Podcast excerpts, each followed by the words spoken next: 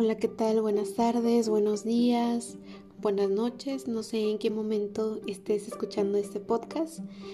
Eh, mi nombre es Noemí Ana Teresa Flores Flores.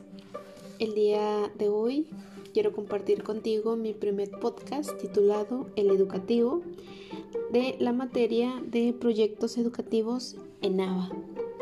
Y vamos a comenzar definiendo qué es una competencia, que son las competencias docentes.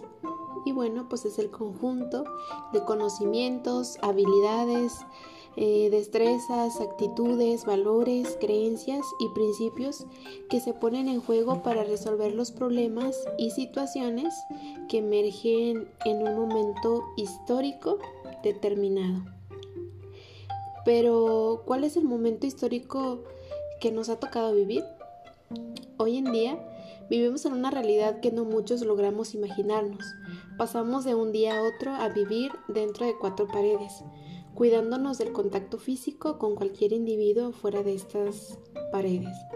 El mundo tuvo un momento histórico de cambio, la llegada de una pandemia. ¿Cómo es que marca este momento a la educación?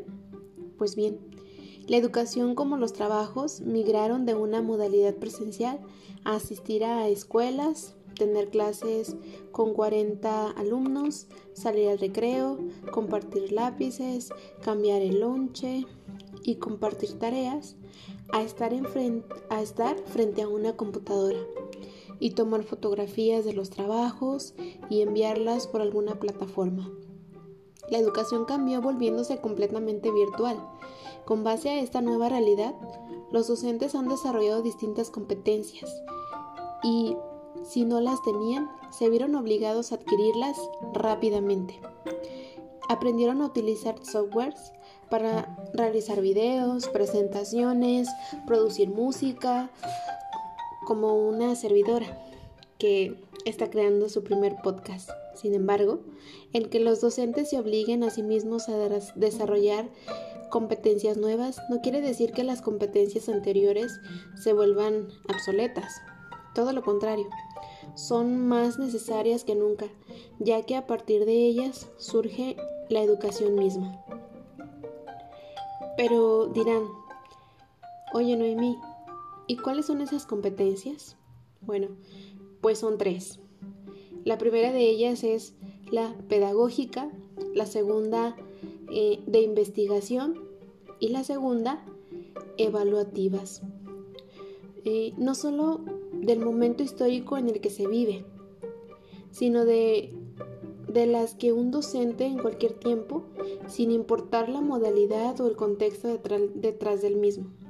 Todos, en algún punto de nuestro camino educativo, hemos tenido algún profesor que destaca que destacaba particularmente por su amplio conocimiento, pero su pésima forma para transmitir información, ese docente, que era un erudito en el tema, que tenía miles de investigaciones, talentos y diversos reconocimientos. Sin embargo, por más que se intentaba, no lograba darse a entender y la mayoría de las personas del curso no lograban comprender lo que el maestro deseaba transmitir.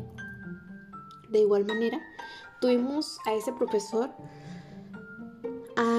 que con poco o mucho material nos mantenía al hilo de la clase, anclando a nuestros, anclados a nuestros asientos, emocionados e interesados por las cosas que nos presentaba.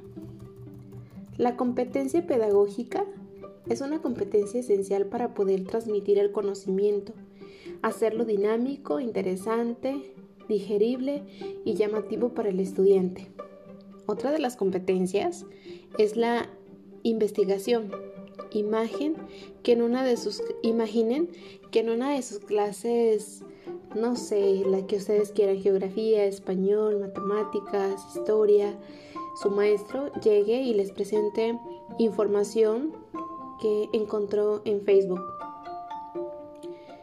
¿Creen que es posible que un profesor fuera del ámbito imaginario diga algo así como tema de asignatura? La respuesta obviamente es no. Esto se debe a que como docente se debe tener una capacidad de investigación amplia para lograr facilitar información confiable a los estudiantes.